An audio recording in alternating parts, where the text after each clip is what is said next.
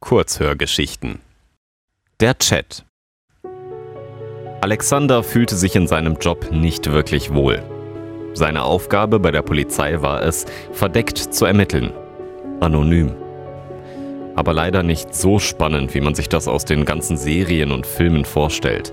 Er war nicht undercover bei irgendwelchen Drogenbossen und führte kein geheimes Doppelleben mit Cocktails und sexy Frauen, die ihm um den Hals fielen. Sein Job war es, Kinderschänder ausfindig zu machen. Die Welt von diesen missratenen Menschen zu befreien, war für Alexander zwar eine Befriedigung, aber dafür musste er immer wieder in diese dunkle Welt abtauchen. Er musste selbst so tun, als hätte er Interesse daran. Er musste denken wie ein Kinderschänder, handeln wie ein Kinderschänder und was fast noch schlimmer war, er musste all die widerlichen Dinge lesen, die ihm im Chat geschrieben wurden. Er wusste immer, dass das Internet nicht nur Positives hervorgebracht hat. Aber wie weit die Welt hinter der Google-Suche und Katzenbildern reichte, ahnte er bis vor wenigen Jahren nicht einmal. Drei bekannte Kinderschänder konnte er in den letzten Jahren schon hinter Gittern bringen. Einer war entwischt, weil Alexander zu forsch gewesen war. Und Big Teddy 68, wie er sich im Chat nannte, verschwand wieder hinter den dunklen Windungen des World Wide Webs. Alexanders Vorteil war, dass er sich nicht als Kind ausgeben musste. Das war seine Bedingung, als er den Job übernommen hatte. Er wusste, dass das die übliche Taktik der Polizei war, aber er wollte es anders versuchen. Kinderschänder würden Kindern gegenüber nicht erzählen, was sie schon alles verbrochen hatten. Aber potenziellen Freunden, Bewunderern oder auch Rivalen würde so jemand vielleicht doch mehr preisgeben. Und tatsächlich führte es zum Erfolg. Manchmal. Durch den ständigen Kontakt mit diesen abnormalen Gedankengängen kam es bei ihm allerdings auch vor, dass er sich zu sehr in die Rolle hineinversetzte. In diesem Moment war er beim Einkaufen und sah ein kleines Mädchen, ungefähr vier Jahre alt, an der Hand ihres Vaters, die ihr Getränk nicht aufs Band legen wollte. Sie hatte Angst, dass sie es nicht wiederbekommen würde, sobald es einmal außerhalb ihrer Reichweite war.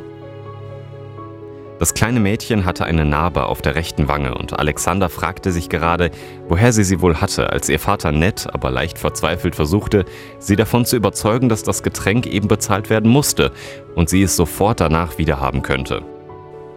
Normalerweise war so etwas eine sehr süße Situation und die umstehenden Leute mussten lächeln, aber Alexander nicht. Er stellte sich vor, wie die blonden Haare des Mädchens an einen Bettpfosten gebunden wurden, die Beine mit Panzertape zusammengehalten wurden und ihr pinkes Kleid langsam nach oben geschoben wurde, bis... Alexander schüttelte den Kopf. Er fasste sich an die Stirn und versuchte, die Gedanken zu vertreiben. Er war nicht so ein Mensch. Er war Polizist und er jagte diese Bastarde. Das Geräusch von Niklas, wie er Cornflakes aß, übertönte alle anderen Geräusche in der Küche. Julia sah ihn zufrieden an und freute sich darüber, dass sie endlich etwas gefunden hatte, was er gerne mochte. Sonst war es mit Niklas nicht so einfach. Mit seinen drei Jahren war er gerade in einem Alter, in dem er alles hinterfragte. Warum muss ich das essen? Warum sieht das so aus? Oder er sagte gar nichts und schob den Teller einfach weg. Wenigstens die Cornflakes aß er also, wobei sie vermutete, dass es hauptsächlich an dem orangenen Plastiklöffel lag, an dem oben ein kleiner grinsender Löwenkopf befestigt war. Verträumt sah Julia ihren Sohn an, während ihr Mann die Zeitung las. Besorgt oder wütend war sie deswegen nicht. Tim setzte sich jeden Abend an den Küchentisch und las die Zeitung. Das war seine Art, um von der Arbeit abzuschalten. Julia war schon froh, dass er die Zeit mit ihr und Niklas verbrachte, indem er zumindest anwesend war. Als Empfangsdame in einem Hotel hat sie schon viel von anderen Beziehungen mitbekommen, in denen es nicht ansatzweise so gut lief. Tim war ein Ehemann, der vielleicht nicht jeden Abend Blumen vorbeibrachte, aber die Wochenenden mit seinem Sohn verbrachte und ihr sonst auch keinen Grund gab, misstrauisch zu werden. Manchmal fragte sie sich, ob Tim nicht zu perfekt war. Aber diese Gedanken schob sie schnell beiseite und konzentrierte sich auf das Schwarzbrot und die Tomaten auf dem Teller vor sich. Alexander saß wieder an seinem Schreibtisch. Vor ihm leuchtete der Bildschirm mit dem Chatfenster. Der Hintergrund war schwarz, die Schrift weiß. Es war unangenehm für die Augen, passte seiner Meinung nach aber ganz gut zu den Dingen, die dort geschrieben wurden. Er schrieb gerade mit Hunky Hank 53, dem aktuellsten und wahrscheinlich schlimmsten Täter auf seiner Liste der Kinderschänder. Nicht nur, dass er schon sexuelle Übergriffe auf Kinder gestanden hat und sie bis ins kleinste Detail beschrieben hat, er schrieb auch detailliert über seinen nächsten Plan. Und wie es schien, war dieser Typ hier sogar in derselben Stadt aktiv. Das befürchtete Alexander zumindest, rieb sich die Schläfen, konzentrierte sich wieder auf den Chat und verwandelte sich in sein Pseudonym Pistol Daddy 66. Hunky Hank 53. Noch da? Das klingt doch geil, oder? Pistol Daddy 66. Schon, wenn die Eltern zusehen müssen, ist es bestimmt krass. Aber meinst du nicht, die Kleine wird ohnmächtig? Hunky Hank 53. Von den paar Zigarettenstummeln? Ach Quatsch, die schreit nur. Hab ich schon mal gemacht. Da musst du nur kurz Wasser übers Gesicht kippen oder abwarten. Die Zeit vertreibe ich mir dann schon. Zwinker-Smiley. Pistol Daddy 66. Lach-Smiley. Glaub ich dir. Wie sieht sie denn aus? Wie alt? Hunky Hank 53 schreibt. Der Bildschirm blieb schwarz. Alexander bekam einen Schweißausbruch. Er musste seine Wut unter Kontrolle bekommen. Er war jetzt nicht mehr Alexander. Er war Pistol Daddy 66. War er zu forsch gewesen? Scheiße. Das konnte alles versauen. Schon wieder. Und noch einmal etwas schreiben konnte er nicht. Das würde Verdacht erregen. Also blieb nur abwarten. Weggehen konnte er jetzt sowieso nicht. Er war so kurz davor, wichtige Informationen zu erhalten. Plötzlich erschien wieder der Schriftzug Hanky Hank 53 schreibt. Hanky Hank 53. Scheiße, bist du neugierig. Du solltest auch bald mal wieder. Schon eine Weile her, was? Keine Ahnung, wie alt es ist. Drei oder vier, schätze ich. Blond. Hatte so ein pinkes Kleid an. Das zerreiße ich erstmal und knebel die Eltern damit. Lol. Hanky Hank 53 schreibt. Aber voll krass. Das Fleisch hatte so eine Narbe an der Wange. Juckt mich richtig, ihr noch mehr zu verpassen.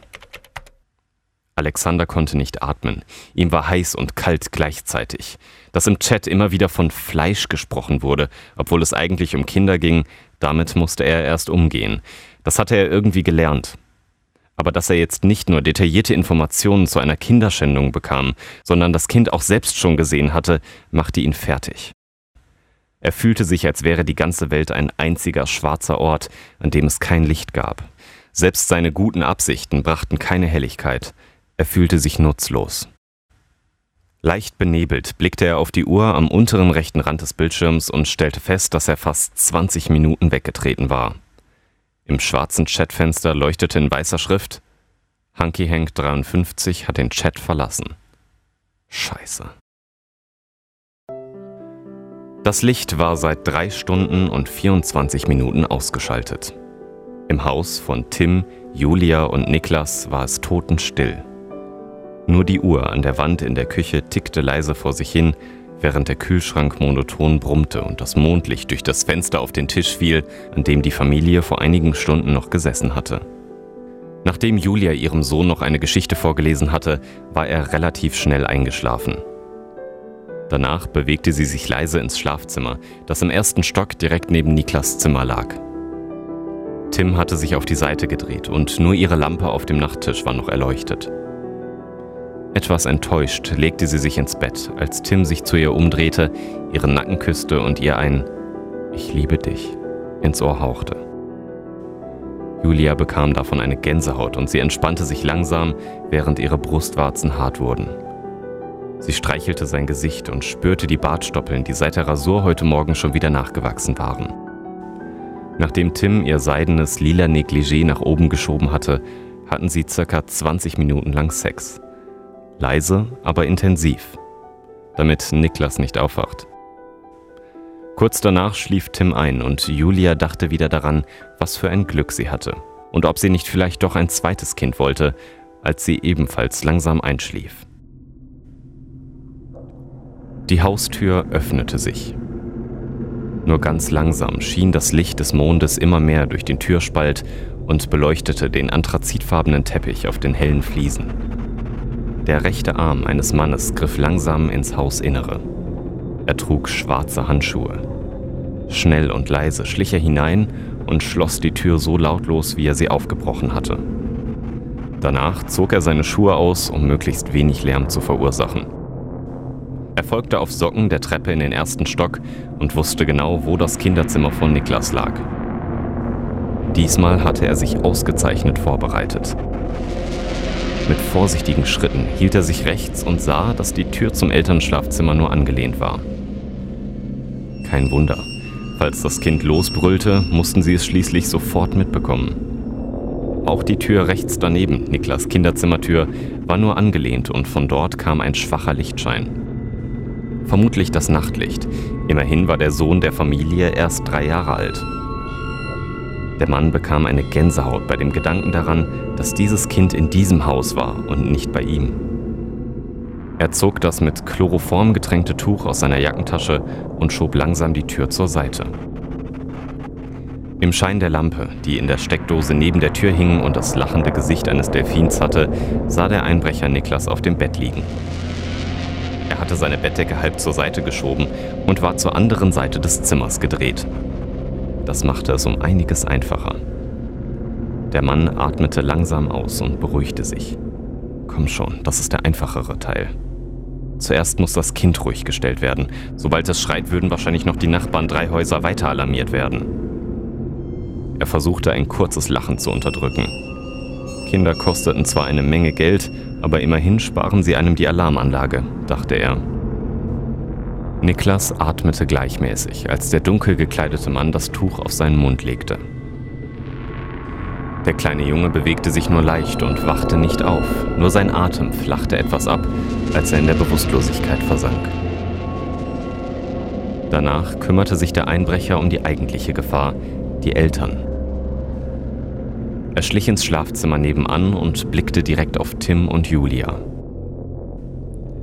Tim lag auf der linken Seite des Bettes und war zum Fenster gedreht, mit dem Rücken zu Julia. Sie schnarchte leicht und lag auf dem Bauch, mit dem Gesicht zum Nachttisch gedreht, auf dem ein Wecker stand. In roten digitalen Ziffern stand dort 1.12 Uhr. Zuerst die Frau. Der Mann wollte sie von ihrem Leid erlösen, dafür musste sie aber zuerst betäubt werden. Auch ihr hielt er ein Tuch mit Chloroform auf den Mund, Ihre Atmung setzte kurz aus und der Einbrecher musste sich den Schweiß von der Stirn wischen. Fünf panische Sekunden später atmete Julia aber wieder gleichmäßig und ruhig. Erledigt. Jetzt zum eigentlichen Teil. Er ging um das Bett herum und dachte an die Absurdität der Situation. Tim wird gleich sterben, während seine Frau neben ihm liegt und nichts davon mitbekommt, weil sie bewusstlos ist. Alexander korrigierte sich in seinen Gedanken. Nicht Tim wird gleich sterben. Hunky Hank 53 wird sterben. Der Mann, den er vor einem Jahr nicht erwischt hat, weil er zu lange gezögert hatte. Das kleine Mädchen war einen Monat nach dem Chat ermordet und ohne Kleidung in einem Waldstück gefunden worden. Zu diesem Zeitpunkt hatte Alexander beschlossen, dass er das auf eigene Faust beenden würde. Er beobachtete diesen augenscheinlich perfekten Familienvater und verspürte Genugtuung, als er ihm jetzt ein Kissen aufs Gesicht drückte.